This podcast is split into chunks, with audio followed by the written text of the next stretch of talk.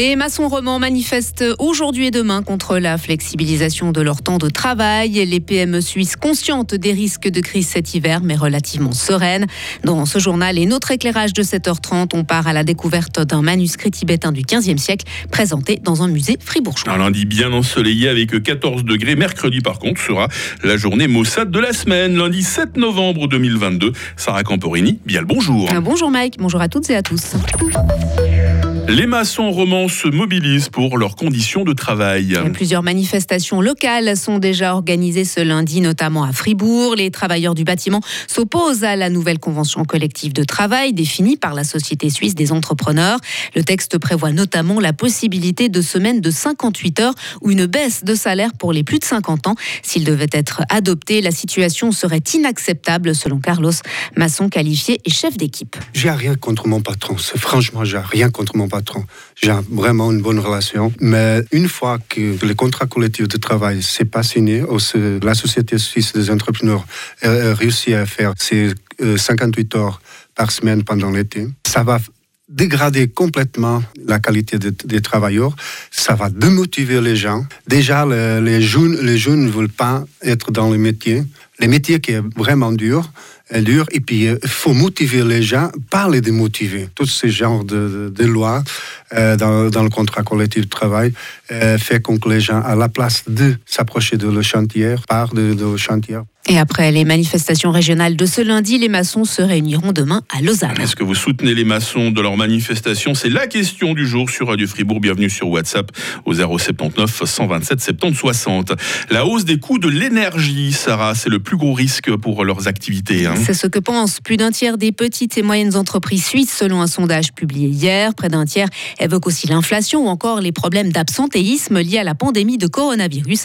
Mais elles se disent toutefois assez sereines face aux défis qui les attendent. Actu international maintenant, le Royaume-Uni veut un accès au programme de recherche scientifique européen pour ses chercheurs. Un accès prévu par l'accord de commerce post-Brexit. Le secrétaire d'État britannique pour l'Europe doit faire passer ce message aujourd'hui lors de l'Assemblée parlementaire de partenariat entre l'UE et le Royaume-Uni. Rappelons que la Suisse est aussi exclue du programme de recherche en question. Une réponse militaire soutenue, ferme et écrasante. C'est ce que promet la Corée du Nord suite aux exercices communs menés par les États-Unis et la Corée du Sud dans la région. Ce nouvel avertissement intervient après une série record de tirs nord-coréens. L'un d'eux est tombé près des eaux du Sud. Séoul a dénoncé une invasion territoriale de fait. Il a fermé ses portières après dix jours de manifestations. Le comptoir gruérien édition 2022 a rassemblé des dizaines de milliers de personnes à Bulle. Le bilan est positif avec un budget qui devrait être équilibré selon les organisateurs. Si les dates de la prochaine édition ne sont pas encore connues, elles devraient se tenir en 2026. Et pour terminer, Sarah, on ne le sait pas forcément, mais un musée fribourgeois abrite un trésor. Le Tibet Museum à Gruyère présente depuis peu un manuscrit du 15e siècle très bien préservé qui raconte la vie d'un célèbre poète du Tibet. Il s'appelle Le Trésor Noir, une pièce unique au monde.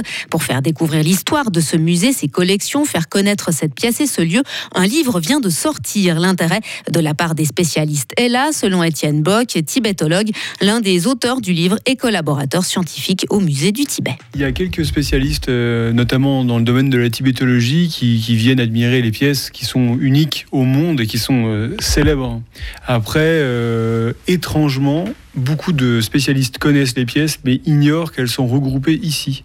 Là, par exemple, pour, pour ce qui est du manuscrit, euh, le manuscrit du Trésor Noir, on a été en contact avec des spécialistes qui sont notamment aux États-Unis et qui euh, ayant appris que le manuscrit était ici, euh, envisagent tout à fait de venir lors de leur passage en Europe. Enfin, je veux dire, ce sont des pièces qu'on se déplace pour voir.